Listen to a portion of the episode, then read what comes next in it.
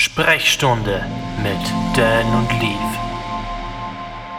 Hallo, herzlich willkommen. Wir sind wieder back. Äh, Sprechstunde, der wievielte Podcast ist es? Podcast, sorry, so muss ich sagen. Nummer 6, glaube ich, ist am Start. Äh, ja, wir sind wieder mal dieselben wie immer. Und zwar, mein Name ist Leaf. Hallo. Und gegenüber von mir, da sitzt wieder mal wunderschön, wieder zurechtgerichtet, der gute Dan Brook. Hallo Dan. Und wir haben heute Überraschung zum allerersten Mal einen kleinen Surprise Act, wobei klein darf man gar nicht mehr sagen, weil es ist ein Big, Big Star in diesem Business. Und zwar der Chris Nord. Hallo. Wir applaudieren nochmal. Hallo, wir haben einen mega geilen Gast. Ähm, ich weiß nicht so viel, ehrlich gesagt, vom Chris, bis auf das, dass wir beide mal jetzt einen Kaffee getrunken haben. Und dass er ein mega Star ist natürlich. Ja, der was sehr gut war, aber das wollen wir natürlich alle oder ihr da draußen, wir wollen das alle gemeinsam rausfinden ein bisschen, wer der Chris so ist, was der macht und äh, wie lange er das schon macht und so weiter. Ich will aber jetzt nicht wieder stundenlang herumreden, wie immer. Vielleicht kann der Dan ein bisschen das Wort übernehmen oder vielleicht, Chris, kannst du was sagen? So kurze, kleine Einleitung, wer bist du? Woher kennt man die Genau, oder was kurz- sollte man über die wissen? Kurze kleine Vorstellung. Ja, also ich bin der, eben, wie der liebe Lief schon gesagt hat, der Chris Nord. Als ist mein Künstlerprofil, natürlich habe ich einen bürgerlichen Namen, den werde ich jetzt an der Stelle aber nicht verraten, der ist auch nicht sonderlich wichtig.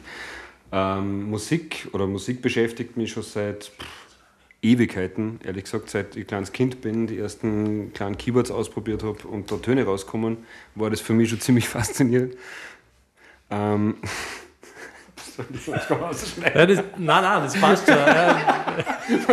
Wir lachen jetzt einfach nur, weil ähm, Ja. der Dan direkt, glaube ich, fürchterlich 5,3 verrenkt. mm neben einem Stromverteiler Hm. äh, am Moss, glaube ich, fast ein Mossglas Wasser verschüttet hat. Und das ist wirklich immer sehr, also man lebt wirklich auf gefährlichem Fuß. Ja, und gleichzeitig hat sein Knie ganz grausig geknackst. Das heißt, das ist vielleicht mehr kaputt Ja, und- als nur der Strom. Ja, und Rettung müssen wir anrufen, stimmt. Ja. Nun gut, äh, Lachen Ja. ist gesund, ja, genau, ja. ähm, Wasser im Strom eher nicht. Aber, ja. das, äh, ähm, aber Chris, dazu ja. weiter. Also, du hast mit Keyboard, kleiner Junge, ich angefangen. habe, glaube ich, mit sechs oder sieben Jahren schon auf, auf so kleine Tasten herumgeklopft, ähm, war ganz fasziniert, was da für Musik und Töne, also Musik kann man es vielleicht nicht nennen, aber es war zumindest es waren Töne, ja, die da rausgekommen sind. Und es hat mich ja irgendwie genau deshalb zum, zum Elektronischen gebracht, wo ich dann irgendwie, wie, glaube ich, 13 oder 14 war, war ich das erste Mal in einem Plattenladen und äh, habe mich dort einfach ein bisschen umgeschaut. Das ist mittlerweile, ob man es glaubt oder nicht, das war äh, 1994 bis 95 in etwa. Okay, dann konnte man eigentlich jetzt äh, darauf zurückschließen, dass du bin schon ein Alter gesetzteren Alter, hast. richtig. Äh, wenn man das Okay. jetzt nicht sofort merkt anscheinend. Ähm, man versucht ja irgendwie jung, jung zu bleiben, möglichst äh, nicht verkrampft, sondern einfach ganz von allein und das passiert dann auch. Und ich glaube, die Musik hilft bei sowas auch ganz gut. Auf jeden Fall. Also ich bin auch der Meinung, dass die Musik extrem jung haltet, weil. Hm, Sieht man bei dir aber nicht. Nein, Spaß. Alter, Nein, Schmäh. der, Wo ist kommt, der Alkohol? der kommt nur zurück. äh, na, auf jeden Fall. Äh, das ist ja, finde ich, von der Einstellung her. Also wir hätten uns jetzt auch nie gedacht, dass der Chris äh, älter ist. Oder anders formuliert, er ist eigentlich. Kann man das jetzt so sagen, oder? Ich weiß nicht, was du sagen willst. Dass, dass du eigentlich äh, älter bist, als, du, als wir annahmen. ja. Allerdings ähm, durch die Musik einfach vielleicht, äh, ja, dass du jung gehalten bist einfach. Ja, aber es macht, das ist wahrscheinlich irgendwie eine Mischung aus Beruf und Berufung und Leidenschaft und Hobby und das halt genauso wie die Sport ja auch jung halten kann, wenn du intensiv und gut betreibst und richtig, nicht übertreibst. So ist es bei der Musik, glaube ich, auch, dass du halt, ja, auch in die Zukunft blickst und sagst, ich möchte nur was lernen, ich möchte nur was tun und da Ja. kommt Musik produzieren, ist da auch so etwas. Mindset, ich glaube, das ist ein eigenes oder ein großes Thema. Ähm, wenn du jetzt zum Beispiel davon ausgehst, so wie du gerade gesagt hast, äh, man kann was von, davon lernen in der Musik. Und das habe ich auch schon oft beobachtet, dass äh, es gibt viele Leute, die so im ähnlichen Alter sind oder ein bisschen älter als wie, die dann einfach äh, irgendwann glauben, jetzt ist Ende im Gelände und jetzt brauche ich nichts mehr lernen. Jetzt habe ich quasi so erreicht, was ich äh, erreichen wollen würde oder wollte. Und ich habe immer schon die Einstellung gehabt, so, ich kann immer was lernen und ich lerne jeden Tag was und es entwickelt sich immer weiter. Und wenn du so eine äh, Einstellung zum Leben hast oder zu vielen Themen, dann finde ich, ja, das, das merkt man einfach auch. Also du bist da dann viel jung gebliebener, weil jetzt schwer in Worte zu fassen gerade, aber Ja, und das passiert dann ja ein bisschen von selber. Ja, also es und ist halt was du auch noch gesagt hast, ähm, deswegen jung geblieben, ich Mhm. glaube, das kommt nicht auch daher. Also, wir wissen jetzt noch nicht wirklich, was du jetzt, wir unterbrechen die da eigentlich ein bisschen, was du jetzt glaub, eigentlich so beruflich machst die ganze Zeit. Aber ähm, wenn du schon sagst, ähm, dass du quasi das, was du machst, was so irgendwie dein Hobby und das ist quasi der Leidenschaft und ist irgendwie der Berufung dann geworden, Mhm. dann ist, kannst du das nicht vergleichen mit irgendeinem Bürojob oder was, der was jetzt 20 Jahre irgendwo in einer dunklen Kammer sitzt und voll einarbeitet. Zum Natürlich. Glück gibt es ja Licht, aber es ist, Ja, ja, aber, äh, grundsätzlich sitze ich in meinem tagtäglichen Beruf ein. aber, aber es ist jetzt nicht so, dass du das wahrscheinlich als Job siehst, sondern da ist viel Leidenschaft halt schon. oder Spaß dahinter. Es ist, glaube ich, ja ganz wichtig. Man hat in jedem Beruf seine Hochs und Tiefs und es gibt immer seine, seine, seine Momente, wo man es am liebsten alles hinschmeißen würde, egal wie Spaß es eigentlich im Normalfall macht.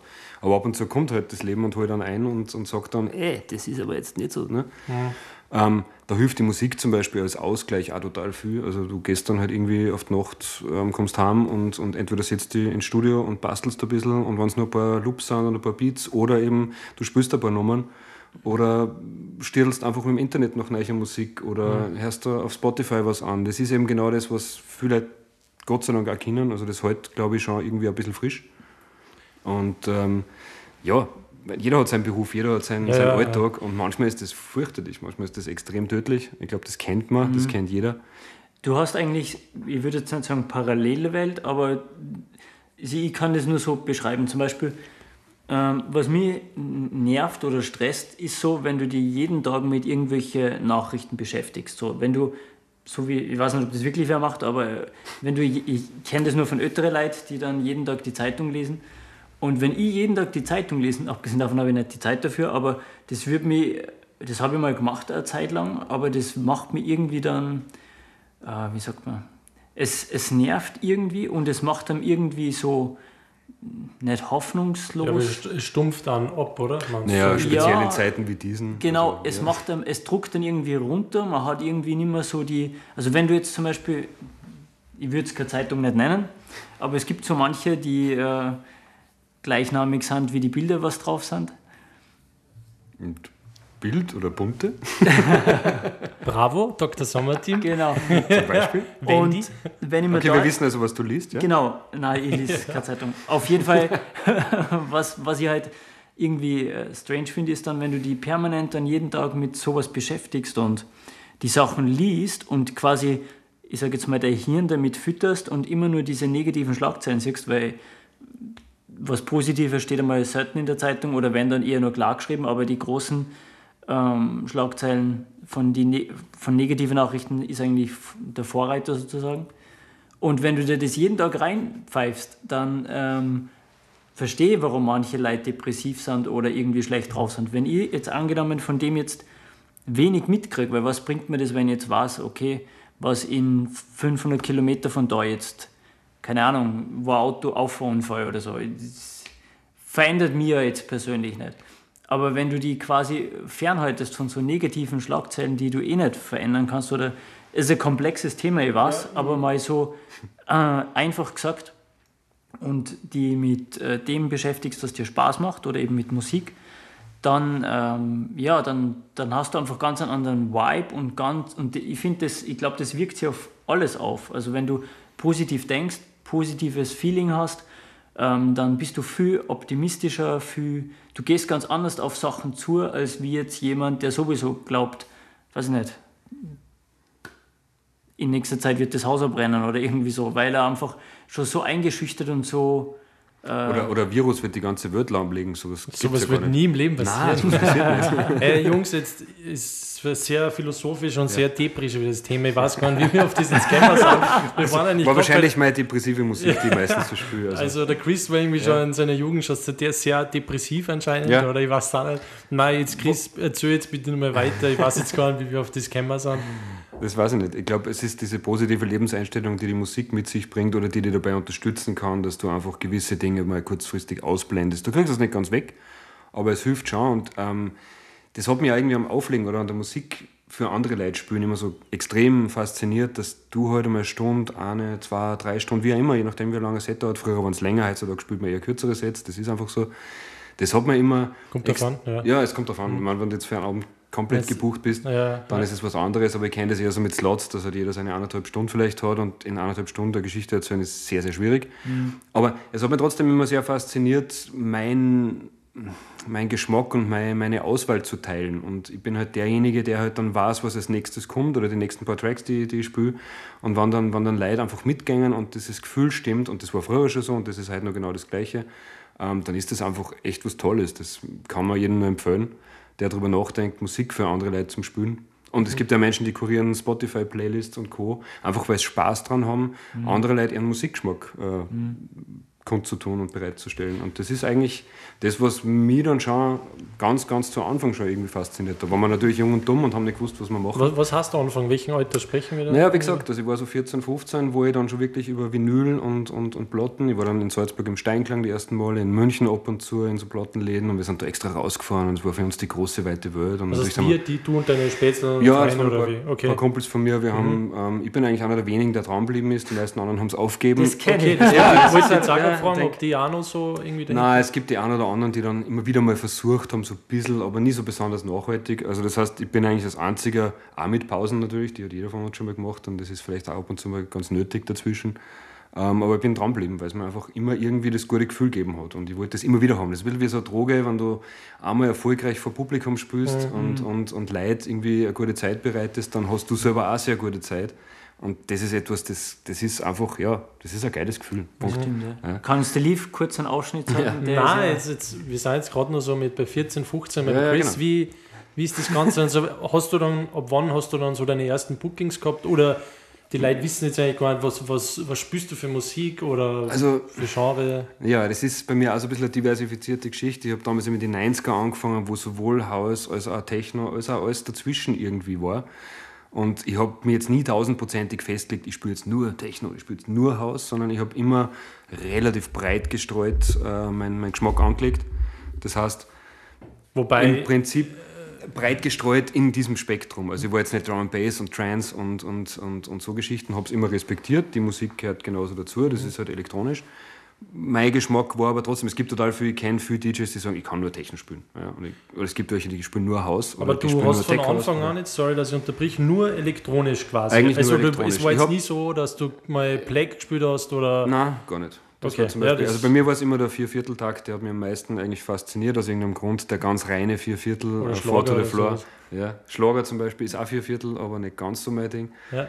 Obwohl, es hat ja auch, es hat sich dann ein bisschen vermischt. Ich glaube, so cheesy, cheesy House und Schlager, da ist gar nicht mehr so ein riesengroßer Unterschied. Ja, ich, ich sage immer, eigentlich ist Schlager so irgendwie im Endeffekt eh so ein bisschen eine Form so von, kann man sagen, so ja. Big Room EDM. Es ist ja fast es, so es hat sich, es es hat sich das so eine aus dem anderen entwickelt. Es ist ja, ja total viel genau, ineinander verschwommen und ich denke, dass jetzt zum Beispiel Hardstyle war, haben wir früher in den 90er Jahren Happy Hardcore dazu gesagt. Mhm. Nur, dass jetzt mehr gesungen wird dazu. Früher haben sie eher eingeschrieben. Die, Dinge, die Dinge ergeben sich nochmal, das ist, das ist auch okay. Aber man kann vielleicht sagen, äh, so als Überbegriff elektronische Musik vorwiegend. Ja, ganz genau so. Hip-Hop ist ja auch in irgendwo auch elektronisch. elektronisch. Also ja. wenn man jetzt von dem Begriff ausgeht, elektronische Musik, ja. dann ist es elektronisch produziert worden, somit ist es quasi elektronische Musik, aber was wir, von dem wir oft sprechen mit elektronischer Musik, meinen wir Techno, Tech House, mhm. Deep House. Bei mir ist es so, ähm, ich spiele ja, weißt du, wenn ich Residencies mhm. habe oder so, oder was ich habe, außer jetzt vielleicht nicht. naja, ähm, momentan ist es eher schwierig. Dann spiele ich quasi auch alles. Oder wenn irgendwelche Feiern sind oder so, also das weiß eh jeder draußen, aber bei mir ist halt irgendwie alles so ein bisschen auf die Liste. Du bist das lebende Spotify. Eigentlich bin ich so eine kleine die menschliche Jukebox. Spotify-Hure, so ja. irgendwie auf die Art. Nein, bin ich nicht. Ich versuche schon meinen eigenen Stil mit einzubringen. ja. Um, aber das hat mich jetzt noch interessiert. Ob du, Arbeit für mich. Ja, du von Anfang an nur auf das, das fokussiert warst. Ich meine, es heißt nicht, dass ich nur die Musik her, nein, nein, privat. Ja. Das, es gibt wahnsinnig viel Diversifikation da drinnen, also von Jazz über Alternative, über Rock, über auch viel Klassiker. Es war dazwischen eine Phase, da, hat, da war halt in die 90er war dann mal so Dancefloor Ja, also vom Tour Unlimited über die ganzen Klassiker, die man heute noch auf manche Ja, Compilations da war hört. überhaupt so die deutsche Welle, neue Ja, deutsche ja, Welle, auch. waren nur Also, geile Teile eigentlich, finde Da ich. war, da war schon lustiger, lustiger Scheiß dabei. Ja. Ähm, nicht alles davon war gut, nicht besonders hochwertig oft. Das ist dann schon im Laufe der Zeit nochmal qualitativ hat die Zeit nicht unbedingt das Beste hervorgebracht. Ähm, aber auch 80er haben gute. 80er, ja, davon kann ich nicht reden, das ist schwierig. Es ist Also, allerdings, ja, ja, Aber, aber es, Wahnsinn, sind ja. Legend, es sind immer, was ich so interessant finde, so, wenn du das jetzt zurückblickend siehst, so aus einem historischen Aspekt, dass eigentlich jeder zu der je, je, damaligen Zeit oder zu der jetzigen Zeit halt damals ähm, immer das Beste gemacht hat, was äh, gerade zur Verfügung gestanden ist. Jeder ist quasi so, hat versucht, das Beste aus dem zu machen, was er gerade gehabt hat. Und das hat dann irgendwie so Zeitzonen definiert. Und wenn du jetzt denkst, so, du hörst dir die 2000er Sachen und denkst so, Alter, wie hört sich denn der Bass an? Oder das ist ja überhaupt nicht ich EQ'd. sage, technisch war es phasenweise echt fürchterlich. Richtig, ja. Also die Nummern, was heutzutage rauskommen, die sind technisch echt wirklich mega. Ja, weil, trotzdem musst du nicht hassen, dass sie jetzt geil sind. nein, eh nicht, absolut nicht. Es gibt viele Lieder, die was sie, wenn sie die Tontechnik anhört, der speibt im Strahl quasi, aber trotzdem sind es die geilsten Lieder, was jemals. Es macht ja nicht immer nur die Technik aus. Nein, absolut. Aber ich finde, es ist halt irgendwie schade, wenn du dann alte Nummern von damals anhörst und dann denkst du, so, boah, Alter, wenn der Bass einfach noch intenser wäre oder. Ja. Hab, es gibt eine lustige Anekdote zu dem Thema. Ich habe äh, die Chance gehabt, auf Ibiza zu sein, erzähle ich vielleicht noch später.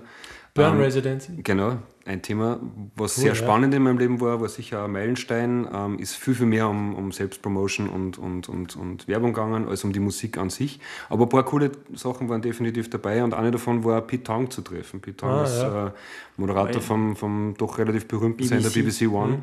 und macht halt auch diese Essential-Shows. Und äh, wir haben eben über Musik und vor allem Newcomer in der Musik gesprochen und meine Frage an ihn war, und die hat ihn eigentlich dann ein bisschen sprachlos gemacht, weil er echt überlegen hat müssen.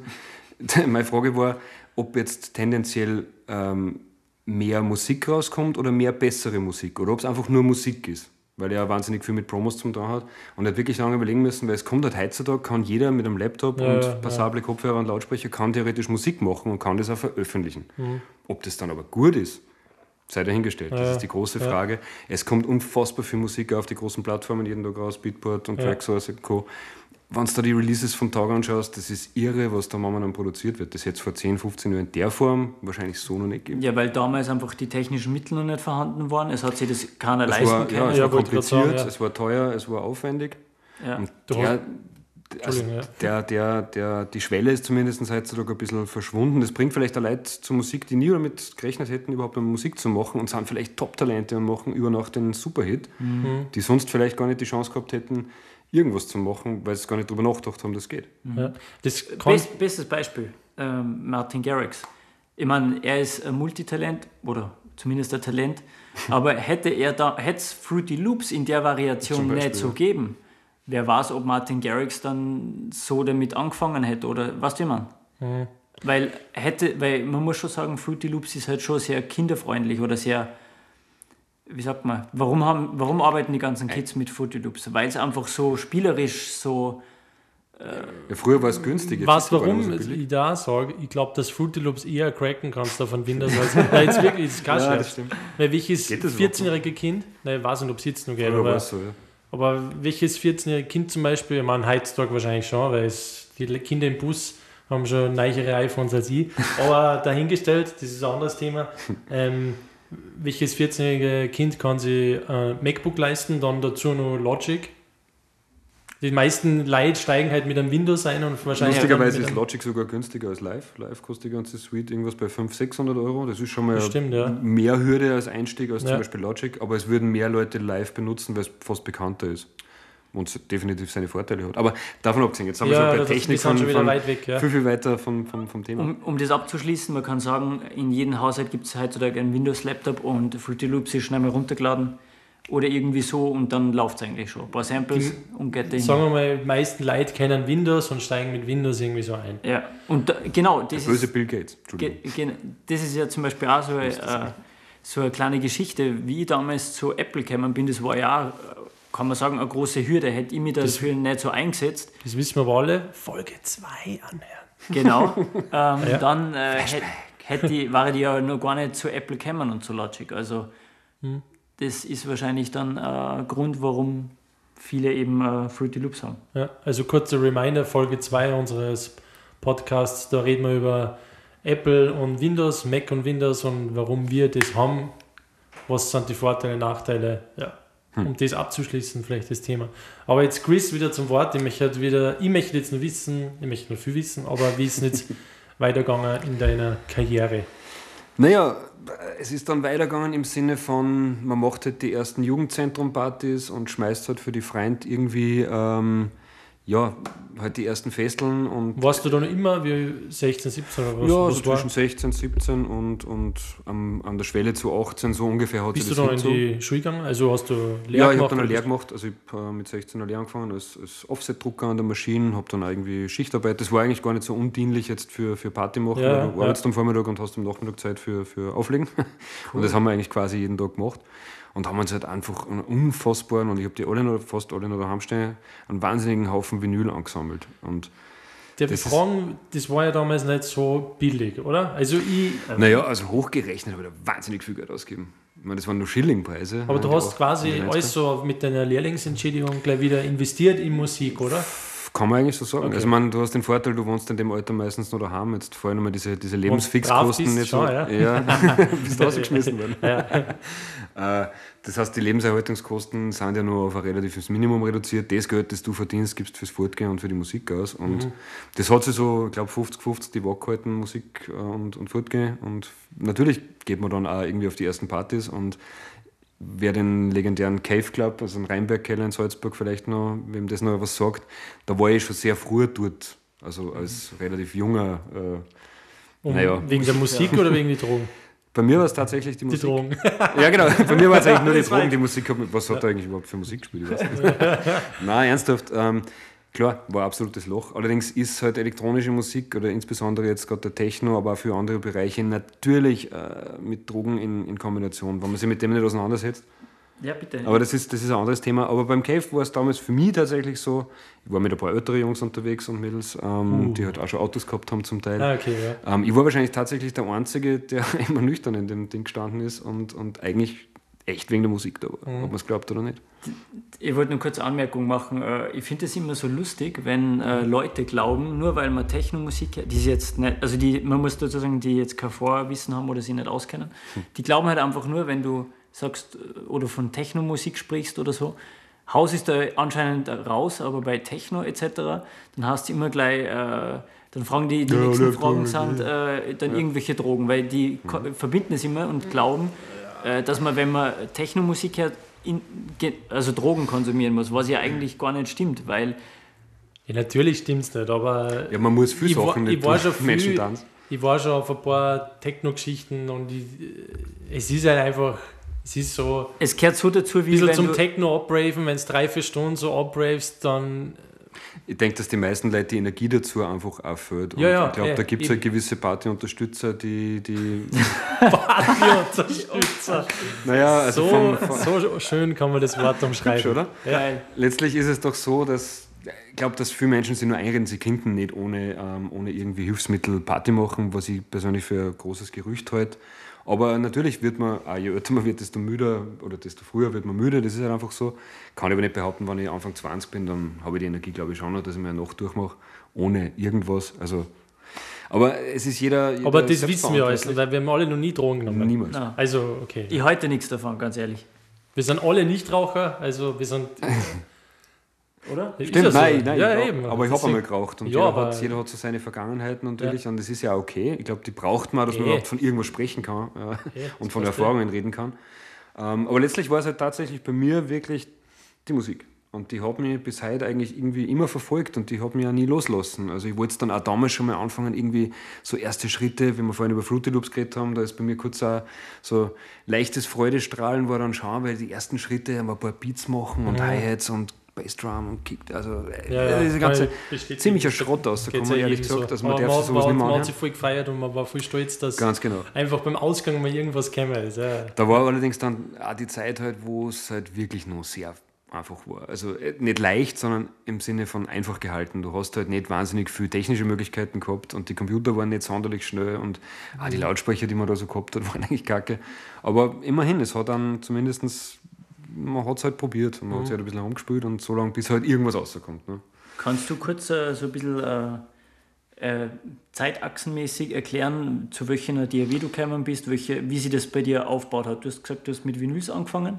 Genau, das war im Prinzip. Zum Auflegen mit einem 1210er, oder? Ah, nicht. Nein, ganz am Anfang natürlich nicht. Der klassische, billige, riemengetriebene Plattenspieler vom Konrad. Ich hab Dual Da wo man extra, nein, ich, äh, aber Dual ist eigentlich schon besser. diese Marke, ja, ist eigentlich eine sehr gute Marke. Ja. Verglichen Wo mit dem, hast was du ich da gehabt habe. die aufgestellt gehabt oder gespielt? Ähm, lass mich überlegen. Also wir haben, wir haben es uns, wir haben uns gemeinsam gekauft, der Freund von mir und ich, und sie sind bei ihm daheim gestanden, weil er in seinem Zimmer mehr Platz gehabt hat. Ah, scheiße. Und dann war halt so ein Gemini oder Numark-Mix. Wir haben, glaube ich, beides einmal ausprobiert, wir haben beide scheiße, macht aber nichts. Technisch war das halt auch nichts. Und wir hätten uns auch nicht die großen Sachen leisten können. Wir haben immer von die 12-10er trampt. Das waren halt diese, ja, man hat schon mal gesehen im Club, man hat schon mal eine Platten draufgelegt und einmal die Nadel aufgelegt und so das Gefühl, so mal eines Tages ja, kaufe ich mir das Ding. Habe ich dann irgendwann gemacht, aber das ist eine andere Geschichte.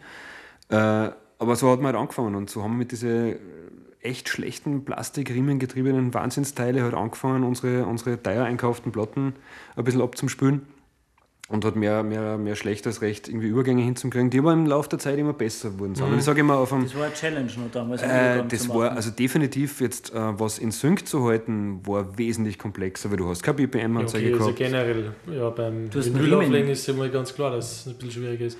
Naja, aber ich sage, heutzutage gibt die, gibt die Technik natürlich schon viel, viel mehr her. Also Ja. ich habe einfach gewisse Grundinformationen wie Waveforms und ich habe BPM-Anzeige. Ich habe im Prinzip eigentlich, ist das technisch ein bisschen in den Hintergrund gerutscht, da kannst du dich dann viel mehr auf andere Details konzentrieren, aber damals war es wirklich wichtig, halt das Ding irgendwie gleich und schau, dass du minutenlang schaffst, dass der Übergang sitzt und nicht alles holpert und poltert. Und äh.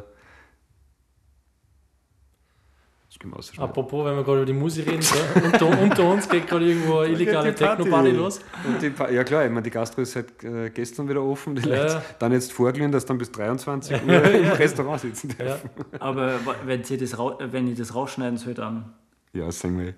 Jetzt ist. Jetzt hast du es eh schon ausgesprochen. Jetzt ist das ja richtig scheiße sein. Dann machen wir eine kurze Pause. Aber wo Trinken war wir ich jetzt? Kaffee. Na, Spaß. Wo war ich jetzt? Kurze Pause, vier Stunden. Warte mal, Wo- du hast wo- Vinyl, äh, Riemen angetrieben. Ja, genau. Jedenfalls war es, zu der Zeit, einen Übergang zu machen, war natürlich, das ist nicht gleich gelaufen. Und je, je schlechter die Technik ist, desto mehr Hackel hat es da ins Kreuz, dass du einfach nicht die Chance hast, dass das sauber klingt. Was zwar das Publikum wahrscheinlich gar nicht wirklich mitgekriegt hätte, großartig, aber du selber als ans anspruchsvoller Jung-DJ natürlich sehr wohl und hast dich furchtbar darüber geärgert, dass das nicht läuft. Vor allem waren ja auch die Lirdeln nicht so generisch Richtig. wie jetzt. Also es war nicht 127 BPM, war nicht genau, sondern Nicht immer, ne? ne. Das, da ist ja nur über irgendwelche, weiß ja, die großen Naja. Geräte durchgelaufen und das war ja nicht perfekt Es ist, Computer. das stimmt, wobei ich sage, also da so Ende der 80er, Anfang der 2000er war es dann schon sehr okay. Also da hat man sich zumindest relativ ja. drauf verlassen können. Ähm, aber der Gleichlauf von diesem Technikpaket von dem Plattenspieler war einfach nicht besonders gut. Mhm. Das heißt, das hat halt einfach geschwankt und wenn du einen gewissen Pitch, äh, eine gewisse Geschwindigkeit eingestellt hast, hat das nicht geheißen, dass die Minuten lang genauso bleibt. Mhm. Und äh, das hat dann, dann schon technisch recht gefordert. Also man hat da, ist da schon mal ins Schwitzen gekommen. Mhm. Und ich hab, wir haben dann ähm, die Partys ein bisschen vergrößert. Also von dem Jugendzentrum sind wir dann ein bisschen gewachsen Richtung Salzburg, waren dann haben Welches eigenen. Jugendzentrum? Äh, wir haben in Hallen, in Neuem haben wir zum Beispiel das Pfarrzentrum. Das war Okay. unser Jugend. Das war eigentlich eine ziemlich lässige Location, muss ich sagen, ziemlich groß. Ja, da war wirklich ein großer Saal und ein kleiner Saal noch mit einer Bar dazwischen. Das war eigentlich echt cool. Für die damalige Zeit war das eigentlich optimal. Ähm, aber natürlich war es halt mitten in einer Wohnsiedlung und es waren schon ab und zu mal die Bullen da. Das gehört halt auch zu einer guten Party Du dazu. meinst die Polizei, oder? Die, die ja, Was ist Bull? Kenn ich nicht. na, also Kraftausdrücke. Ja. Wir reden da nicht über Drogen und Bullen. Jedenfalls ähm, haben wir es dann ein bisschen nach Salzburg verlagert, eben auch in diesen wohl besagten Cave Club, weil Kontakte über Plattenläden waren da und dann sind die Partys halt einfach irgendwie spannender. Was, geworden. ist jetzt dann schon mit Eicher Ja, wir haben dann so kleine, also über einen Bekannten aus dem Plattenladen, der hat den Besitzer kennt und dann sind wir da irgendwie reingerutscht und haben Geil. mal so eine Art Floor-Hosting oder, oder heute würde man wahrscheinlich sagen, wir, wir haben uns die Berliner das neulich Hosting? erklärt. Nein, äh, Showcase würde man das wahrscheinlich heutzutage Warst du nennen. da schon 18 dann? Da war ich dann sogar schon 18, glaube ich, so rund um 18, Okay, weil ich 19. wollte nur fragen, wie bist, war das Cave und wie viel Jahr war das? Ne, offiziell oder inoffiziell?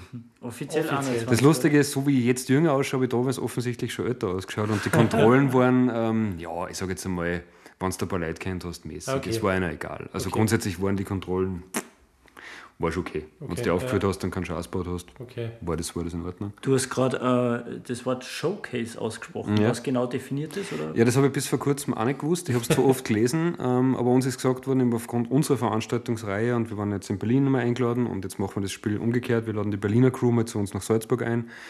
Und sie nennen das immer, ähm, also wir haben immer gesagt Floor Hosting oder so, und sie nennen das halt zum Beispiel Showcase. Das ist einfach, das Label zeigt, was es kann. Oder lasst ein paar von die Künstler spielen.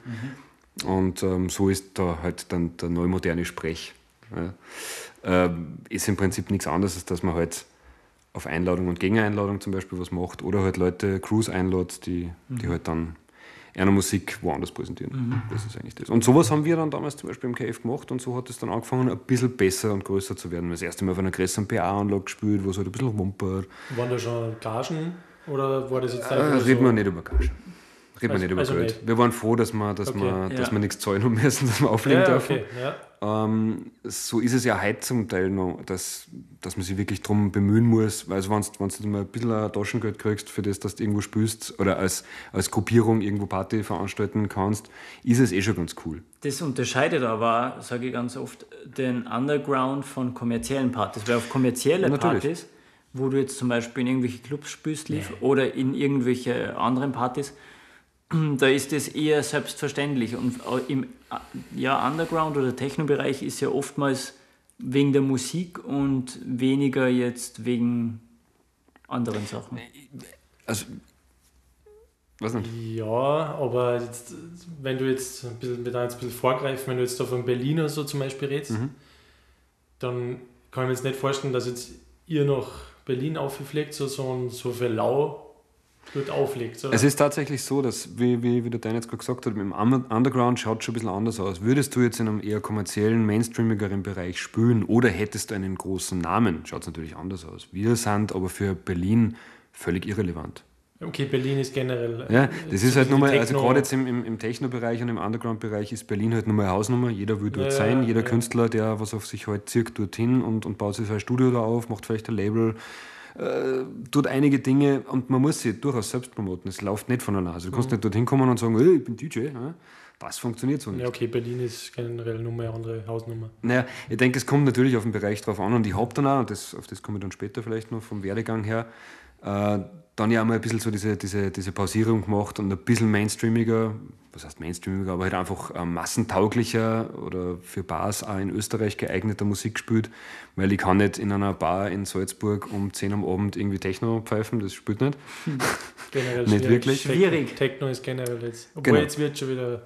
Äh, Ja, es hat, es hat halt auch seine Phasen, das kommt und geht und das ist, glaube ich, das eine entsteht aus dem anderen. Wenn es die Leute langweilig wird, kommt halt was Neues oder neue Spielart davon. Ich glaube, das hat immer so seine Saisonen. Das Mhm. hält einmal zwei, drei Jahre an oder so und dann kommt halt wieder, dann wird es die Leute langweilig, dann kommt was Neues. Geht wieder einmal, das äh, Sound wird wieder mal schneller, dann wieder Genau. mal. Ist ja alles Bisschen immer wie. Radl. Was Das ist wie in der Genau. Mode, das ist ja auch alles nur Wiederholung und Ja. äh, mit dem muss man leben. Das ist, entweder spielt man da das Spiel voll mit oder wartet halt dann, bis die nächste Welle kommt, Genau. wo man dann nicht schon viel zu alt ist und keine Lust mehr drauf hat. Mhm. Ähm, klar, ich also kenne kaum 20- oder 25-Jährige, die jetzt sagen, sie spielen jetzt Underground Techno oder so. Ähm, gibt es aber durchaus. Also es gibt auch Menschen, die mögen das und wachsen halt so in die Musik rein. Es gibt aber welche, die sagen, na, ich bin eigentlich eher im Black- und Hip-Hop-Bereich und möchte auch wirklich kommerziell im Club spielen und Geld verdienen. Das ist halt der Weg, je nachdem. Ja. Genau, das. das Also der Dan hat brav aufgezeigt, deswegen ist er jetzt dran. Wie in der Schule, er ist jetzt dran, das Licht leuchtet über seinem Kopf, es geht. ähm, also, was ich sagen wollte, ähm, das ist ja im Endeffekt, es gibt halt die Fraktion, die halt äh, Musik macht, weil sie glauben, das ist ein Beruf und das ist eigentlich ganz cool, wenn man jetzt äh, arbeitet und dann Oder studiert äh, und, nebenbei noch Geld Kohle verdient. verdient, genau. Und dann gibt es aber die andere Fraktion, die das von Herzen macht oder von damals schon, wie es nur über Gagen oder so nie gegangen ist, sondern das immer nur schon wegen der Musik gemacht hat. Und allein das Gefühl, ich kann mich erinnern, wie das bei mir damals war, wie, äh, wie ich das erste Mal vom großen Publikum gespielt habe. Alter, allein nur, dass ich meine Musik auf einer fetten Anlage hören habe können. Und die Leute haben dazu tanzt und ha- ja, hat Spaß gemacht. Alter, das war für mich. Da geht es in diese Momente nicht Ja, okay. zwangsläufig um Gage und Nein, Geld. Natürlich nicht. ist es ein geiles Zubrot, wenn du dann auch noch was damit verdienst. Ja. Ähm, man muss ja ab, einer gewissen, ab einem gewissen Verdienst muss man dann schauen, wie löst man das steuerlich. Also das wird ja dann auch komplex. Das heißt, Ja. wollen, wollen auch nicht alle. Habe ich auch lange vermieden, dass ich sage, ich brauche jetzt große Gagen, weil dann muss ich es versteuern und am Ende bleibt dann nicht mehr besonders viel über. Richtig. Also ja. muss man sich das eh immer gut überlegen. Deswegen finanziere ich wieder alles wieder in mein Studio. Jetzt weißt du Siehst warum. du? Ja, okay. Sehr Wenn so viel bei mir reinkommt, wie dein Laptop kostet, dann finanzieren wir ein Studio. Nein, über Zahlen sprich ich nicht, deswegen. Genau, weiß das ja nicht. haben wir auch schon. Aber da kommen wir nachher noch zurück, denn Es ich habe noch eine äh, wichtige Frage an den Leaf. An mich? Ja, Aber der Chris ist Gast. Richtig. Da kann ich auch Fragen stellen, das macht ja nichts. Du kannst dabei einen Kaffee machen, Chris. Das dauert die locker eine Stunde. Okay, ähm, also wir waren jetzt nur kurz, jetzt habe ich den Faden verloren. Ähm, Äh, Gagen, Berlin. Äh, Zum Musik. Beispiel, ja. Also letztlich vom Werdegang her halt dann einfach die, die, die Professionalität der Partys Genau. ein bisschen gesteigert. Jetzt weiß ich, was ich fragen wollte. Äh, welche Musik hast du dann gespielt, wie du äh, kommerzieller. Ähm, nachdem ich ja ganz eingangs schon gesagt habe, ich war ja immer ein bisschen diverser aufgestellt, was jetzt zwischen Haus und Techno. Also es gibt da die ganz harte Variante, damals noch zwischen 140 und 145 BPM, war halt damals hat sich Techno recht schnell noch ähm, abgespielt. Und Haus war halt irgendwie die untere Kategorie von der Geschwindigkeit und aber auch natürlich von, von der Stimmung, weil es ist ja nicht nur die Geschwindigkeit, das ist ein Riesendenkfehler, was viele DJs auch meiner Meinung nach haben, die sagen, ja, aber das ist ja eh nur 125 BPM, das ist ja eh nicht so hart. Das hat nichts mit der Härte zu tun. Richtig, richtig. Ähm, aber beim Haus, der mir auch immer irgendwie fasziniert hat, war gerade so Anfang der 2000er, war, da habe ich mal eine kurze Pause gemacht, da habe ich mal so drei, vier Jahre einfach wenig mich mit, mit dem Thema Auflegen beschäftigt und bin dann eigentlich über einen befreundeten ähm, Organisator, beziehungsweise eigentlich jemanden, der eine Bar aufgesperrt hat, wieder zum Party organisieren oder mitgestalten kommen. Und wir haben dort einfach dann relativ, oder ich habe dann dort relativ regelmäßig gespielt, auch wieder mal Gäste eingeladen und so. Und das war eigentlich dann so der Auftakt eher, aber ein bisschen so mehr für die Leute zum Spielen. Also sprich jetzt auch Gäste, die eigentlich nicht wegen der Musik hauptsächlich kommen, sondern die halt gerne in der Bar gängen. Ja, und wenn das zur Party wird, ist auch cool. Ne? Ja. Ähm, wer war, also wie heißt die Bar da so? Darf man das Das war damals äh, in Hallen die Riva Bar, die haben wir gemeinsam, wann war denn das jetzt? Habe ich in Halle auch mal gespielt. Hä? In Ja? Halle. In Halle habe ich auch schon mal gespielt. Das hat jeder schon mal gespielt. Naja, es ist ja im Prinzip die zweitgrößte ja. Stadt im Land Salzburg. Es ist meine Heimatstadt äh, letztlich. Und ich habe es nie ganz aufgegeben, obwohl es natürlich schwierig ist. Aber sagen wir ehrlich, Salzburg ist auch schwierig. Also Mhm. es ist halt nun mal einfach so, wir, wir leben nicht im Mittelpunkt der elektronischen Musikwelt. das sind wir nicht. Aber Gott sei. Dank, muss man sagen, haben wir das Internet, wo man äh, solche Sachen gut Mhm. Aufbauen, verteilen kann. Ähm, ja, jetzt, also wir sagen jetzt einmal, du bist 18, du hast im Cave schon so ein bisschen Erfahrung gesammelt. aufgelegt mit Ding. Gagen war noch nichts, logischerweise. Nicht wirklich, man halt- hat schon mal ein bisschen ein Geld gekriegt, Ja, ja. aber das Es- war Taschengeld. Ich wollte jetzt nur dazu, nur dazu sagen, nicht, Ja. dass ihr jetzt glaubt, so auch von Anfang an voll die Gagen. Ich habe am Anfang auch für, weiß ich nicht, Benzingeld oder 50 Euro gespielt, dass ich die ganze ein Nacht Backerl M&M's. oder mal ein Backel Pizzas oder... Ja, und, und, und freie Bargetränke. Nein, das, das war ich nie so aus, weil ich im Auto irgendwie... Ja, na, also zu der Zeit habe ich nicht so viel fahren müssen, Gott sei Dank. Heutzutage schaut es schon wieder anders aus, man muss immer Aber- irgendwo hinfahren.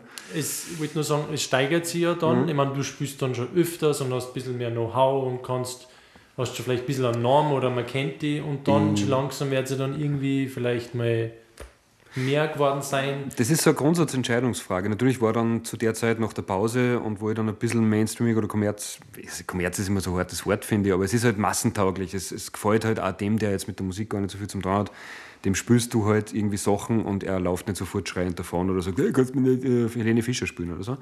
ist ja schon mal ein Riesenerfolg. Hat Warum nicht immer diese Helene? Keine Ahnung, weil es die einzige ist, die mir jetzt gerade Ja, weil eingefallen die ist. polarisiert. einfach. Ja, die polarisiert. Wobei der Erfolg sei gegönnt. No Promo. Ja. Und jetzt ehrlich, atemlos ist für mich einfach wie ein bisschen abgewandelte irgendeine klassische EDM-Scheibe.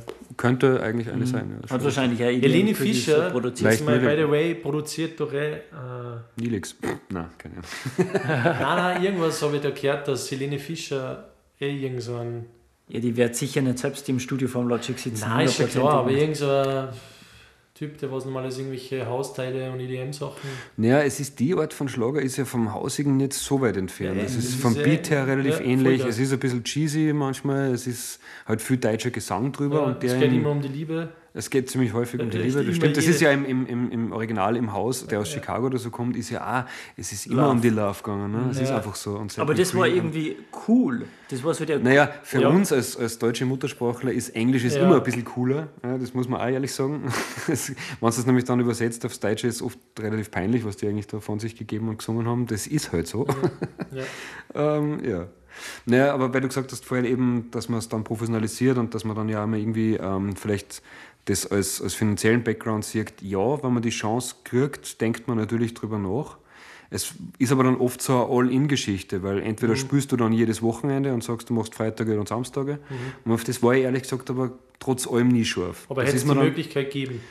es hat schon ein paar Situationen gegeben, also ich hätte im Republic, oder sprich damals war es noch genau die Wechsel, der Wechsel zwischen Szene und Republic. da Und hätte wie ich heißt gut Zeit? Wieder Szene. Das heißt für die Szene lokal. Ja, Genau. witzig, ja. Ähm, da hätte ich mir die Möglichkeit gehabt, ein bisschen mehr zu tun in die Richtung und habe aber dann auch beschlossen, dass es für mich jetzt keine Lebensgrundlage sein soll. War dann auch Jobwechsel, ich war dann viel unterwegs. Was, was hast du dann eigentlich? Also, ich bin, ich bin jetzt noch immer im Kopf, bei mir Ja. bei den 18 quasi wahrscheinlich. Nein, das war dann schon ein bisschen später. Das war nach der Pause, ich schätze mal so zwischen 24 und Warum, 25. warum war dann eine Pause? Wenn du sagst, du hast dieses Leidenschaft mit Herz und Seele Ja, ja, gemacht, schon. warum war dann eine Pause?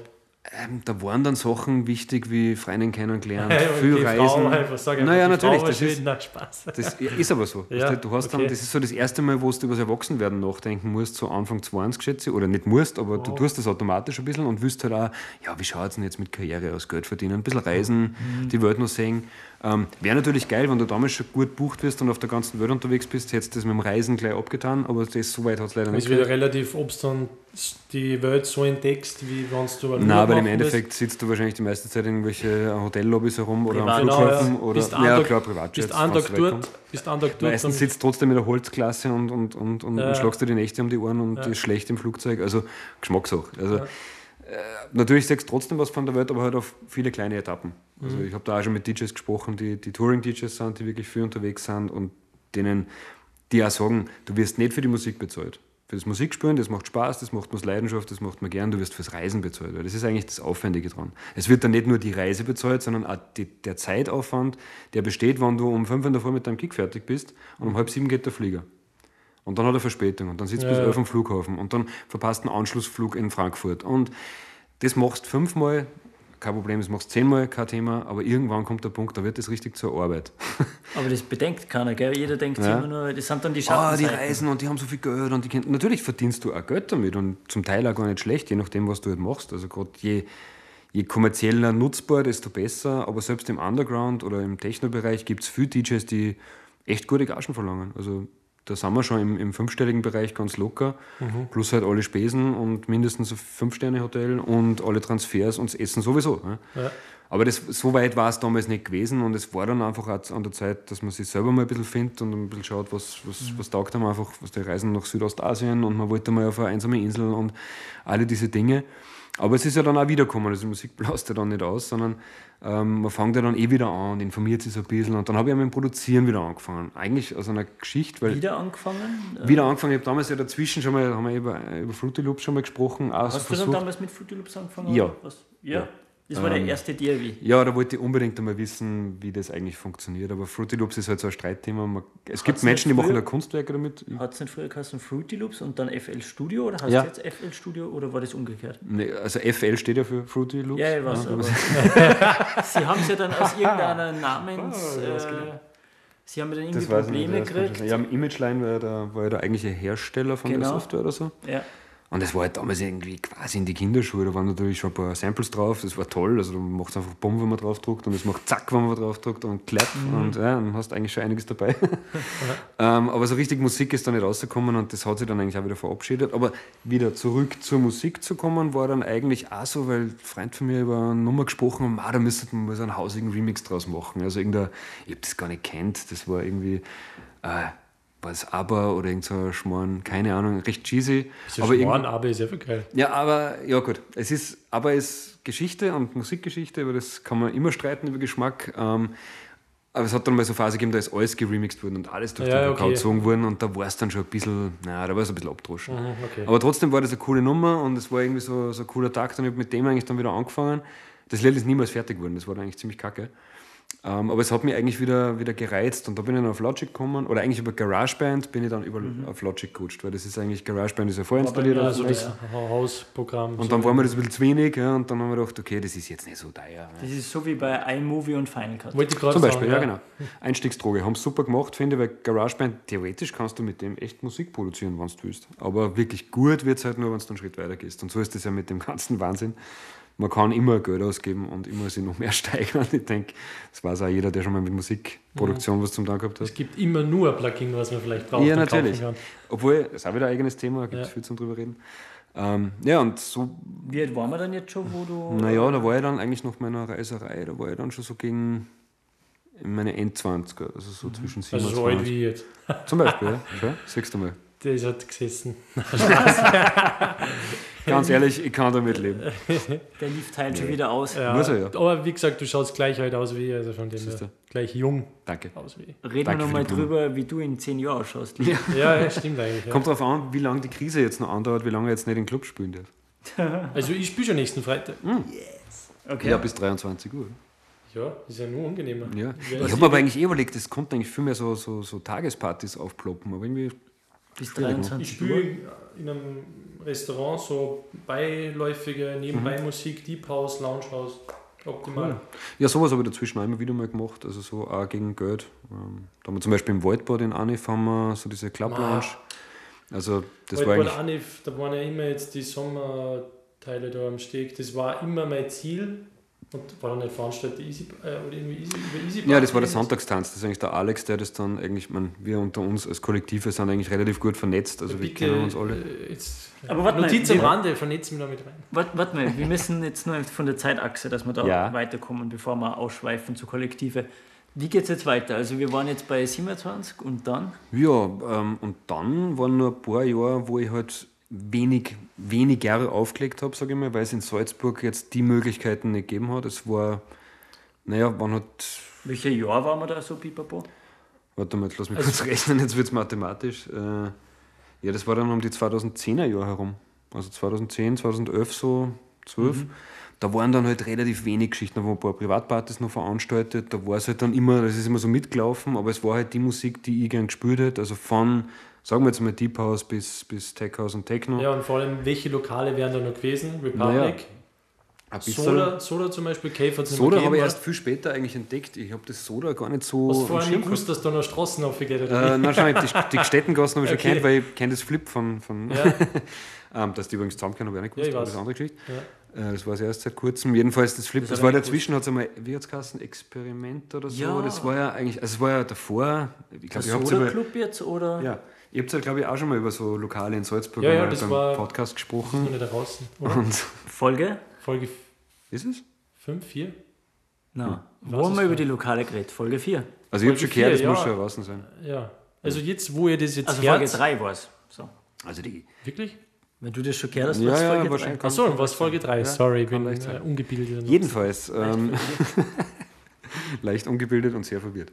Nein, es Okay. ist ähm, tatsächlich so, das war halt damals irgendwie so ein bisschen, es war leicht verrucht einmal für so zwei Jahre, haben sie das als Experiment, glaube ich, passt das geheißen für den so. Sound.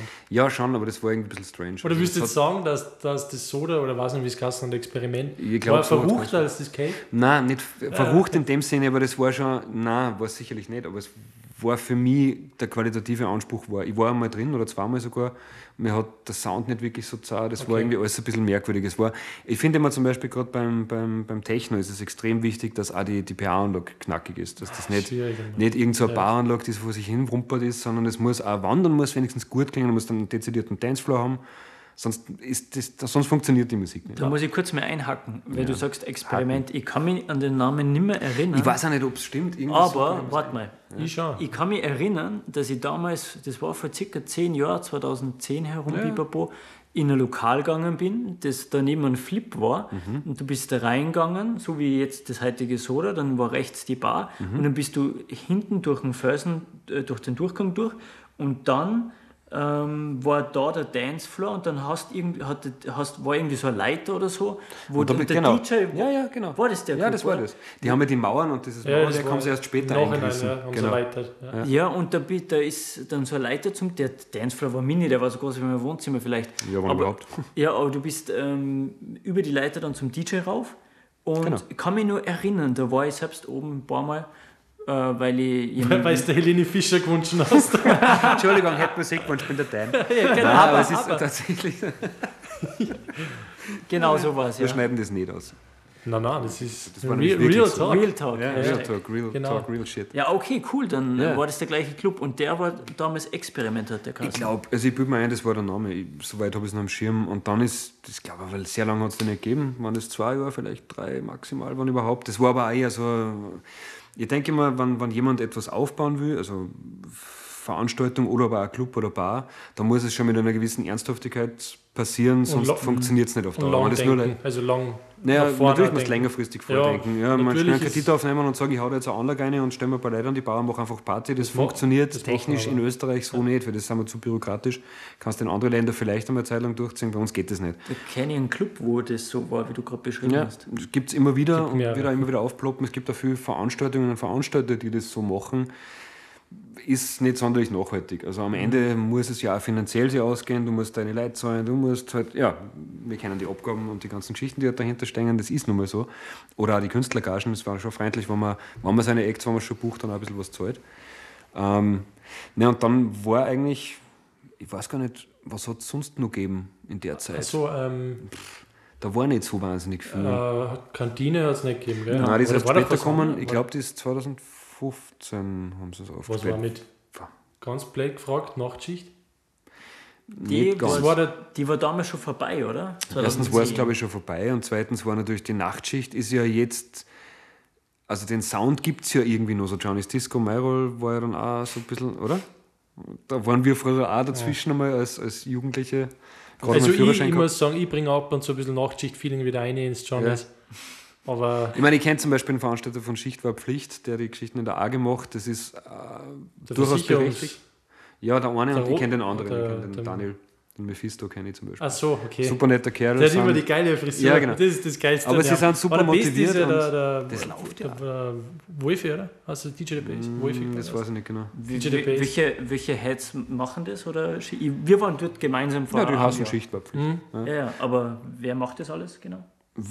Also ich kenne jetzt eben hauptsächlich den Daniel, das ist der, der DJ Mephisto. Und dann gibt es eben diesen Schichtleiter, den kenne ich aber nicht persönlich. Ich glaube, das sind die zwei Hauptveranstalter. Irgendwie sind da sicher noch Helfer dabei. Wer es genau macht, weiß ich nicht. Ich weiß nur, dass das ziemlich gut ankommt. Ja, ja. Weil die Leute haben das echt vermisst, den Sound, denke Ja, ich. ja, ja. Und ich muss auch sagen, was der Gigi D'Agostino, ob man es jetzt mag oder nicht, sei dahingestellt, aber jedes Mal, wenn ich es her muss ich auch lächeln. Das ist einfach so. Ja. Der, hat, der hat mir damals quasi, das war genau in Folge 1, 2 haben wir- habe ich das erzählt, war genau die Zeit, wo ich zum Auflegen angefangen habe. Also da ist Gigi hat gerade seinen Höhepunkt gehabt und wie ich da das 1 und 2 Album in der Hand gehabt habe, das war mega für mich. Und ich habe mit die Italo Dance eigentlich angefangen. Ja, und, das hast du gesagt, genau. und das sind halt dann irgendwie so Acts, die kennt jeder oder Eiffel 65 Blue. Ah, Blue. Das, ist, Ja, das sind nur immer die Berner. das sind so prägende Tracks. Ganz Das ehrlich, ist übrigens ein computergenerierter Name, habt ihr das gewusst? Denen ist nichts eingefallen, jetzt haben sie es durch ein Computerprogramm gejagt und dann Echt? ist Eiffel 65 rausgekommen, ist tatsächlich so. Wirklich? Crazy. Ich habe mir nur mal ein bisschen Keine das Ahnung, warum Making ich das of weiß, angeschaut von Gabri Ponte oder irgendwas. Ja. Was, der war ja irgendwie, irgendwie so, und wie Aber das produziert wegen, wegen Schicht war Pflicht, um das nochmal abzuschließen. Ähm, wir waren ja vor zwei Jahren oder vor einem Jahr auf der Party. Ich war jedes Mal, seit, seitdem Ja. es aufmacht. Es ist cool, so ein bisschen Nostalgie-Feeling, aber irgendwann reicht es mir dann auch so nach Ja, ein, das zwei Stunden. ja. Das, Ja, da, das ist auch, glaube ich, das ist wie mit jeder 80er-Party, Ja, wie es aufgekommen ich- sind ja. oder, oder Ü30, Ü40-Partys, Ja. egal in welchem Ü oder U man sich gerade befindet, ist völlig wurscht, ich war auf alle möglichen schon. Äh, Manche Sachen sind total lustig und ich kann mir echt gut eine Stunde 80er-Sound Aber, einziehen. ja, aber Aber irgendwann dann ist einmal. gell? dann, fällt mir dann so dieses, ja, dieses Ding weiterzumachen. Da Ja. brauche ich dann schon viel Alkohol. dann kann es noch lange lustig sein. Aber das, das sind so Dinge. Es war dann da, genau, Gusswerk, Gusswerk waren dann einige Veranstaltungen. Ah, Man muss mega, immer sagen, ja. äh, Electronic Motion, also die Bianca und der Daniel, haben wir für Salzburg gerade im Techno-Bereich schon auch echt viel geleistet. Das soll jetzt kein äh, Ding sein. Meinst du jetzt mit Daniel an. an Famler Daniel. Achso, den kenn ich. ich kenne. Ja. Ja. Und eben die Bianca, ähm, die ja dann auch, eigentlich die Bianca hat dann eigentlich die, die Kantine, Kantine, übernommen ja. sozusagen. Ähm, die haben schon echt viele coole Veranstaltungen gemacht. Die haben wahnsinnig große Mhm. Acts nach Salzburg geholt, die sonst wahrscheinlich nie in die Stadt kommen. Also danke, gingen, jetzt geht einmal Danke raus oder an solche Leute, dass es überhaupt den naja, Sound noch gibt. natürlich, das ist, das ist letztlich schon äh, Herzensangelegenheit. Ja, das weil macht man jetzt nicht nur wegen dem Geld. Natürlich muss man irgendwo schauen, dass man als, gerade als Veranstalter, wie ich vorhin Ja, gesagt habe, logisch, also ja. je längerfristig du das anlegst, desto besser musst du dein Geld investieren. Soll ja auch wieder was rauskommen irgendwann. Daran fällt mir gerade die Veranstaltung im Gusswerk ein von Mhm. der Bianca, äh, Electronic Motion, wo ich mir gedacht habe, alter Schwede, da waren Hardcore, also Hardcore im Sinne von mega große Acts, David Guetta war sogar mal Ja, da. da waren- das waren nur die Zeiten, wo da gar nicht so heavy, äh, cheesy EDM Ja, war. da So. waren mehrere äh, wirklich Big Names. Kusswerk war David Guetta. Ja. Okay, das war aber dann da, wo man es sich noch leisten hat können. Ja, ja, natürlich. Klar. Aber Ich weiß von nicht der mehr, welches Jahr das war, ehrlich gesagt. Sorry. Bitte, sorry, was? Nicht, dass wir da aneinander vorbeireden, aber. Nein, nein, ich und der Chris, wir unterhalten uns. Wir haben da einen eigenen Wer bist du Talk. leicht? Kannst, Nein, du, kannst du mal einen Kaffee machen? ja. Das dauert aber dann. Nein, sorry, was sagst du? Bitte tu das Glasel von der Stromleitung weg. Gott, das Es steht nämlich wieder dort. es steht nun nicht. bei Also, was willst Ich du habe es auf den sagen? Teppich gestellt. Sorry, ja. was willst du sagen? Äh, und zwar im Gusswerk. Ich habe das ziemlich krass gefunden damals. Du hast dich gar nicht entscheiden können, auf welchen Floor gehst du jetzt, weil da waren wirklich viele Floors. Ich glaube, so drei bis fünf Floors. Und auf jeden Floor hat zu, der, zu einer gleichen Uhrzeit, 23 Uhr, Bibabo, wirklich große Big Names gespielt. Und das habe ich Ja, das war für Salzburger Verhältnisse waren das Und da hat man nur den Sound richtig enjoyen können, so wie es das du sagen willst, oder? richtig. ja. Du hast das halt noch gar nicht gesagt. Wir brauchen schon deine Stammwerte. Da. ja, ich bin halt generell noch nicht so viel zum Wort gekommen. Achso. Okay, sorry. Ja, dann red. Dann red. Na, wir haben ja einen Gast, also sorry. Bitte, genau. also äh, fahre fort. Ja. Na, ja, äh, fahre fort, ist gut. Und so lämpert es halt dahin. Man hat ja auch beruflich noch was zu tun in der Zeit. Was danach hat man, hast du Beruf, oder was machst du? Ähm, also in meinem echten Leben, so mit richtigen Brotjob, bin ich, bin ich ähm, Grafiker oder wie man im, im Neideutsch sagt, Art Director. Okay, macht sich geil an, ja. Ja, macht sich oft viel geiler ja, an, als es eigentlich ist. Es ist letztlich auch ein Job. Bist du irgendwie nur so Key Manager oder so auch noch irgendwie? Key Account Manager und Facility äh, Officer und so. Ja, ja, nein, bin ich nicht. Ah, ja, dann, scheiße. Aber ich habe mit viel von denen zu tun. Also Okay, Key ja. Account Manager und so kenne ich durchaus alle.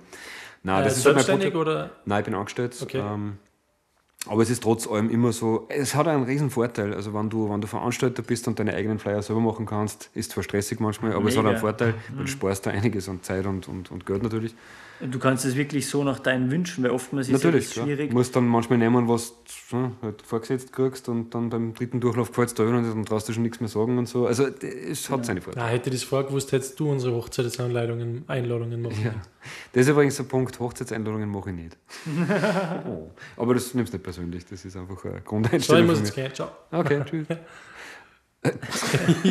Er, er macht schon wieder mal den klassischen Leave. Ja, er lief da. Ach du Scheiße. Der Dan enjoyed das- und der Leaf lieft. Das, das haben wir schon, das haben wir schon drüber über die Folge. Folge 1, wie wir zu unseren Namen gekommen sind. Ja. Und dass die Witze inzwischen unwitzig sind. Okay, krass. Also das heißt, du warst dann schon, wir waren bei 2010 und dann, äh, Ja, also bis äh, 2014, 15 herum. Also man muss dann ehrlich sagen, dazwischen hat dann einmal, da habe ich dann auch ein bisschen, also da habe ich dann auch ein paar Veröffentlichungen draußen, da habe ich dann Musik gebastelt im Heimstudio und Mit war Logic? dann in Logic und, und habe halt mein Heimstudio so ein bisschen ausgebaut und habe mich immer mehr auf das konzentriert, weil es eben ja nicht viel Gelegenheiten gegeben hat zum Spielen. Es war halt in Salzburg nicht so. Ja, und dann habe ich meine ersten paar Veröffentlichungen gemacht, das jetzt keine großen, berühmten Dinge sind, auf dem italienischen oder auf dem britischen Label, kennt kein Mensch, macht aber nichts, hat mir total viel geholfen, weil es einfach so das erste Mal ein Track releasen, das ist schon ein cooles Gefühl. Wenn der wer anschreibt und sagt, hey, klingt gut, möchte ich gerne ich veröffentlichen. gleich mit zwei Fragen. Ja. Ähm, Heimstudio. Mhm. Mal wirklich bei dir daheim, so in deiner Wohnung irgendwo in einem extra Raum oder im Wohnzimmer oder Äh, ja, jeder fängt dieses, dieses, dieses Bedroom-Studio so ein bisschen an. Also wir haben es am Anfang in unserem, in unserem, was war das eigentlich, Esszimmer, Bastelraum, Schrägstrich, Raum für eh alles. Also immer Okay. Wert gelegt auf relativ große Wohnungen, dass zumindest ein Raum über ist, wo, wo, wo man sich austoben kann mit irgendwas. Und da hat das halt, was der vom Ikea-Schreibtisch hingestellt, einfach die Lautsprech- Lautsprecher unwissend einfach auf die Tischplatten gestellt, bis man halt dann irgendwann einmal lernt, okay, besser war es auf dem Stativ oder zumindest abgesetzt mit einem Absorber und so weiter. Also es gibt dann diese Lernkurve, Ja, ja. bis ich halt jetzt in der aktuellen Wohnung mein eigenes kleines Studio habe, das zwar ja. winzig ist, aber es ist meins. wie, was kann ich die Tür win- winzig für die? Naja, was habe ich? Äh, was lass sieben Quadratmeter sein. Also wirklich ein Kammerl, aber auch nicht ungemütlich, das passt schon. Und da hält man sich auch nicht ungern auf. Da tut man es, natürlich kann man, da, also wenn man es jetzt genau nimmt und man, jeder kennt YouTube-Tutorials und schaut sich gern Sachen an, da gibt es 100 Wege, die nach Rom führen. Manche sind die richtigen, manche gehen extreme Umwege. Egal ob Raumakustik, die ganze Technik, die du reinstößt, ähm, auch in, bei der Software mit Plugins, du kannst so wahnsinnig viel richtig machen, aber wahnsinnig viel falsch machen. Und da verrennt man sich dann auch mal eine ganze Weile. Kauft dann Equipment, weil man sich denkt, "Ma, man muss unbedingt noch was kaufen, dass man mehr Sound rauskriegt. Kommt dann drauf, ja, ist doch eigentlich Quatsch, brauche ich gar nicht. Ist vorher leichter gegangen. Ja, und so wurstelt man sich halt dahin, bis man halt irgendwann an dem Punkt ist, wo man halt dann immer noch weiter produzieren will und halt besser werden will in, in seine Kleinigkeiten und seine eigenen Fehler auch immer besser einschätzen kann und so. Dein Gehör vor allem auch bildest. Das Gehör bildest, ähm, auf das ich recht stolz bin, weil ich her viele Sachen, die, die, die andere gar nicht auffallen oder so. Und das ist immer ganz cool, wenn du das, wenn's das hast. Das kann jetzt, ist da- meistens gut, aber andererseits kann es auch scheiße sein. Es kann auch furchtbar sein, Beim weil du Furtgehen deine so. eigenen kleinen Probleme ständig wieder aufhängst. ja, oder bei, beim Furtgehen oder so, und du denkst, ah, was ist das, oder da macht sie die Scheiße an. Naja, das so. ist sowieso beim Furtgehen. Als DJ Furt zum Gehen, glaube ich, das habt ihr ja auch schon mal gesprochen. Ja. Das Ja, ist sowieso ja. Katastrophe. Und ich habe davon geredet, dass ich meistens was trinken muss, weil sonst heute das auch Ja, nicht. naja. Seitdem ich professionell Musik mache, gehe ich nicht mehr fort. Okay, eigentlich. ich bock das gar nicht mehr. Also, es kommt immer darauf an. Wenn jemand coole Veranstaltungen macht, Naja, darum machen wir Wer, unsere wer soll das sein? ja, also ich glaube, so, so weit haben wir in der Zeitachse noch, oder? Äh, warte, ich habe jetzt zwei Fragen gehabt. Ja, Die erste war das im Studio Ja. Und die Fragen. zweite, fuck, äh, was war das? Ah, ja, du sagst, du hast Sachen schon released. Ja. Ähm, hast du das selber auch bei dir produziert und dann Ja. wohin geschickt oder Ja. hast du das nur irgendwie. Okay. Na, lustigerweise bin ich, bin ich auf verschiedene Art und Weise zu diesen Labels gekommen, weil ich habe zum Beispiel mal für ein Magazin in England, Decoded Magazin, das war 2016, habe ich einen Mix of the Month äh, abgeliefert. Decoded. Ist das das, wo es die Lidl auseinandernehmen? Und Nein, also machen es glaube ich auch. Also es gibt also Studio Talk, es gibt so. Tech Talk, Okay, es gibt ja, alles. Mögliche. Ziemlich cooles, großes Magazin, total liebe Leute, waren voll, voll gemütlich. Da war halt einfach so eine Competition, so Mix of the Month und ich habe mir halt nicht so wahnsinnig viel Gedanken drum gemacht, habe halt eine Stunde Mix aufgenommen, habe das hingeschickt und habe den dann quasi als Mix of the Month, Oktober 2016 war das damals, habe ich das gewonnen. war das nicht mehr über Vinyl? Nein, das war dann schon alles digital. Also ich habe ich hab zwar noch Plattenspieler daheim, aber benutzt werden es nur in Ausnahmefällen. Ich habe jetzt auch schon ewig keins mehr gekauft, weil es halt schon unfassbar teuer ist. Und du musst immer die ganze Vinyl. Kriegst du aktuelle Vinyls oder generell nicht mehr so Naja, viel Stuff? naja, es ist schwieriger. Du kannst es online kannst es natürlich bestellen und in Berlin gibt es noch Läden an, an alle möglichen Ecken. Kommen auch immer mehr wieder, ja, weil Vinyl halt wieder attraktiver wird für Menschen. Ja, ja, man also voll halt- der Hype gewesen jetzt. Absolut. Man muss halt auch sagen, normalerweise nehme ich einen Track von einer EP, der mir gut gefällt, den ich auch spiele, muss aber bei Vinyl immer die ganze EP kaufen. Mhm. Und das sind halt nochmal, ich weiß nicht, wo es jetzt aktuell zwischen 15 und 20, 25 Euro liegt, was du dann schon zusammenleppert. Aber du hast dann nie so jetzt das. Ähm, spielst du jetzt lieber gerne auf normale CDJ-Player oder halt normale Player oder eher, weil du konntest ja rein auch über das Laptop quasi auch über Plattenspieler spielen. Ja, ist eine lustige hättest dann Geschichte. trotzdem das Feeling quasi. Stimmt, die lustige Geschichte dabei ist, mir waren dann eigentlich die, die digitalen USB-Player insgesamt lieber, weil es nicht erfordert, dass ich meinen Laptop ans DJ-Pult stellen muss und ich habe an viele Orte gespielt, wo du keinen Laptop stehen haben willst. Ja, okay, ja. Ja. also vom Knopf drüber klar bis fast abgeschmissen, Ja, ja, das okay. Ding war da alles dabei, wo ich dann sage, und das habe ich auch bei anderen beobachtet und auch oft gesehen, dass passiert ist und da sind dann, weißt du, MacBook, wir haben über Preise geredet, was Mhm. sowas dann gleich kosten kann und dann bist du mit irgendeinem Vollbesoffenen am Diskutieren, der keine Versicherung hat. Ja, und auch erlebt. da muss ich dann ehrlich sagen, ist es mir lieber, ich komme in den Club oder in die Bar, habe dort die Player stehen. Man, natürlich hat man es am Anfang früher auch selber mitgenommen, das Zeug, hat dann auf sein Equipment aufpasst, wie nur was. Ähm, aber es ist angenehm, mit dem USB-Stick zum Kommen, den einzustecken in ein Equipment, was notfalls nicht mir gehört. Ja, wenn man was drüber schüttet, dann ist es halt so. Dann ist das aber nicht meine Angelegenheit. Ich passe eh auf, also ich bin einer Ja, der ja, vorsichtigsten bei sowas. Ähm, Ja. Dan winkt. Und ähm, habe dann eigentlich dieses, dieses Vinyl schon immer wieder mal so ein bisschen vermisst. Und ich spiele es ab und zu daheim, wenn es mich, wenn's mich reizt, dann, dann lege ich mir einfach dann lege ich mir ein paar alte Platten auf und dann lasse ich es mal runterrattern. Nein, es ist grundsätzlich schon immer, immer ein geiles Gefühl gewesen. Also Vinyl hat halt einen ganz eigenen, du, du greifst Musik an, ja, wie ein Instrument ein bisschen. Ja. Das hast du beim USB-Stick oder aber auch beim Laptop nicht wirklich. Ne? Mhm. Das muss man schon Also ganz ehrlich sagen. ich kann es ja jetzt leider nicht bestätigen, aber mein Wunschziel wäre es auch, irgendwann mal, wenn ich in 100 Jahren ein Haus hätte oder so irgendwie und in meinen Keller dann ein Studio einbaut, dass ich dann meine, mein Pioneer-Setup habe und dann noch zusätzlich links und rechts so einen richtig originalen Vinyl-Plattenspieler. Auch wenn ich es nie gemacht habe, aber ich würde das voll gern kennen also, und ich stelle mir jetzt, also nein, nicht sagen, ich stelle mir schwierig vor, aber man hat ja irgendwann so das Wissen, wie, wo was funktioniert. Und ich würde das so gern in mein Studio dann haben, lernen und einfach so vor mir Tu hinstellen. es, komm, tu es, tu es. Nein, Ich das Ding ist. Ach, du hast keinen Platz, musst den Tisch größer machen. Das Ding ist doch, ähm, es gibt ja voll viele so, so Verfechter, die sagen, ja, wer nicht auf Vinyl gespielt hat, ist sowieso kein echter DJ, Ja. äh, wer das Handwerk nicht kann, bla bla bla. Jein, weil das ist grundsätzlich schon so, ich gebe in Teilbereichen recht, es schaut nicht, wenn man weiß, wie das Ganze technisch Ja. funktioniert, weil beim, beim Pioneer Player ist es heutzutage relativ einfach. Es gibt ein paar mm, Einsteigermodelle, wo ich jetzt mal sage, das sind die Jogwheels so leichtgängig, da ist es eh fast wie auf Vinyl so schwierig, dass, du, äh, dass du was hinkriegst. Äh, Aber normalerweise übernimmt sehr viel die Software oder die Technik heutzutage schon. Es schaut nicht, wenn du das weißt. Ich bin aber auch der Meinung, dass es wahnsinnig viele Talente da draußen gibt, wie ich auch beim Musikproduzieren schon gesagt habe, die vielleicht nur dadurch dazu gekommen sind, dass halt die Technik jetzt leicht und, und, und einfach gemacht hat, vielleicht auch kostengünstig einzusteigen und das sind unfassbare Talente in der Musikauswahl. Die sind vielleicht technisch nicht top, aber dafür spielen die genau zur richtigen Zeit genau den richtigen Track und haben es einfach im Gefühl, sind halt viel bessere Entertainer als so Ja. mancher technisch super versierte Mörder-DJ. Bringt mir ja nichts. Der beste Übergang ist nicht wertvoll, wenn es die Leute nicht interessiert. Ja, das Wenn haben, der Sound scheiße ist. Wenn wenn, wenn, wenn's eh nicht passt oder wenn man jedem, jedem ist schon mal passiert als DJ, dass man, dass man mal einen Track zur falschen Zeit spielt, dass man sich denkt, okay, die Energie reicht schon, das hau ich jetzt rein und die Leute hauen ab, weil es einer viel voll ist oder viel zu- oder oder du machst einen Energy Breaker, du haust irgendwas rein, was einfach jetzt die Energie frisst. Oder machst versehentlich den Fehler, dass du eine Nummer vorher nicht gut genug durchgehört hast und kommst dann mitten unter der Nummer drauf, hoppla, die war jetzt eigentlich gar nicht so geil, wie man gedacht habe. Passiert. Das gehört auch zur Erfahrung dazu. Das sind manchmal so Schwitzmomente, wo du denkst, scheiße, scheiße, was hab ich jetzt gemacht? oder wenn ein Emergency Loop kommt.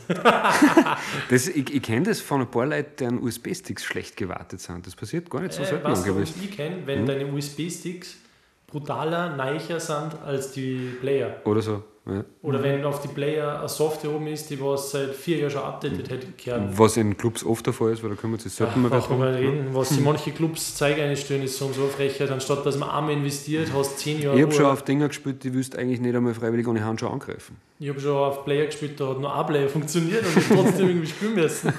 Was bei denen, wenn wir gerade bei der Technik sind, gar nicht so schlimm war, weil da Ja, kann ADEC zwei ja. Kanäle. Das Ja. war schon mal ganz geil. Das ist, aber das ist wieder Tech Talk über Pioneer Ja. und, und Technics und, Ich und hätte, denen. ich hätte noch einen kleinen Jetzt Einwurf. Ich hätte jetzt noch einen kleinen Einwurf und zwar, äh, ich weiß nicht, ob du dich jetzt noch daran erinnern kannst, aber wie ich damals angefangen habe zum Auflegen mit Vinyl, Wann war das in die 60er Jahre? ja, das war so 2010 herum, Ja. habe ich ein paar Mal im Cave Club auch gespielt und äh, damals eben mit äh, Timecode Vinyls schon. Mhm. Habe ich nie probiert. Und es war irgendwie äh, eigenartiges Feeling, wenn du, sag ich jetzt mal Hausnummer, einen 3000 Euro Laptop plus Soundkarten plus Timecode-Vinyls, also einen Rucksack mit 4.000, 5.000 Euro mitgehabt hast und den dann in einem Club wie in Cave Club im Backstage-Raum oder während du nicht mehr aufgelegt hast, Das Nächste, zu das stehen zu ja lassen. Ja, ja, und ein bisschen zu feiern. Also ich habe mich da immer unwohl gefühlt und habe den immer im Augen, Augenwinkel gehabt. Und das hat mich dann wieder dazu weggebracht, dass ich wieder mit Timecode-Vinyls auflege, weil du deinen kompletten privaten Laptop mitschleppst. Du musst quasi alles warten, damit die Software funktioniert, damit da nicht Abstürze sind. Du musst alles aufbauen, das ist richtig nervig jedes Mal gewesen, äh, weil die anderen DJs noch äh, ja, spielen wollten und du einer dann dazwischen greifst und dann deine Audiokarten anschließt. Da hat es richtig einmal einen, einen Knackser gegeben, Alter, wie irgendwas mit der Erdung war oder so. Wie, wie, wie auf einmal dann teilweise sogar, haben wir mal einen Fall gehabt, wo, wo, der, wo der andere DJ, der gerade aufgelegt hat, auf einmal war der Ton weg, weil, weil es irgendeinen kurzen gegeben hat oder irgendwas anderes. Ich liebe diese Momente. Und ich hasse das, wenn du selber auflegst und da pusht der wer dazwischen. Und darum finde ich es wiederum mega geil, wenn du einfach Pioneer Player hast oder den in Zukunft oder was auch immer, wo du einfach hinkommst, USB-Stick rein, der andere legt nur auf, steckt einfach seinen Stick rein und kann dann schon sie äh, voreinstellen oder du hast die Einstellungen schon geladen am Player und kannst einen easy einen Übergang machen oder Breakdown oder startest weg und hast einfach diesen Struggle nicht. Also das Ja. war damals schon ein bisschen. Für gewisse, Wobei, ja.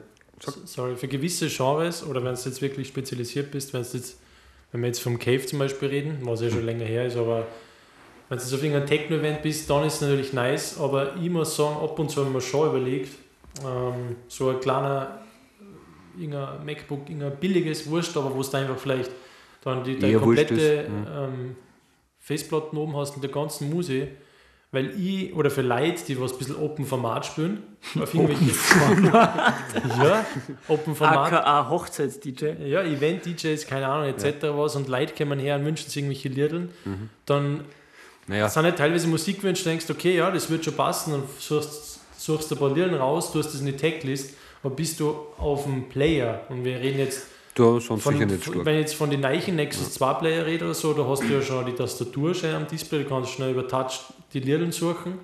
Aber bei allen älteren Modellen, wenn du da bei ne? Needle Search da rum die einzelnen Buchstaben, da, da verlierst du einfach. Da tust du mehr rumsuchen, als wie dass du dich aufs Musik. Wobei das ist auch eine Frage der Ordnung. Wenn man weiß, wo es liegt, braucht man nicht lang suchen. Du brauchst nur die Aber ich richtigen gebe dir völlig Playlists. Das recht. ist schwierig. Ich gebe dir völlig recht, vor allem wenn du dann irgendwie Jukebox-mäßig 10.000 Tracks irgendwie drinnen haben, Also ich habe jetzt, nicht. jetzt nicht alle, also wirklich nicht alle. Bei mir ist alles, also ich kann dir versprechen, du seit gefühlten 10 Jahren selektieren und Mhm. Listen perfektionieren.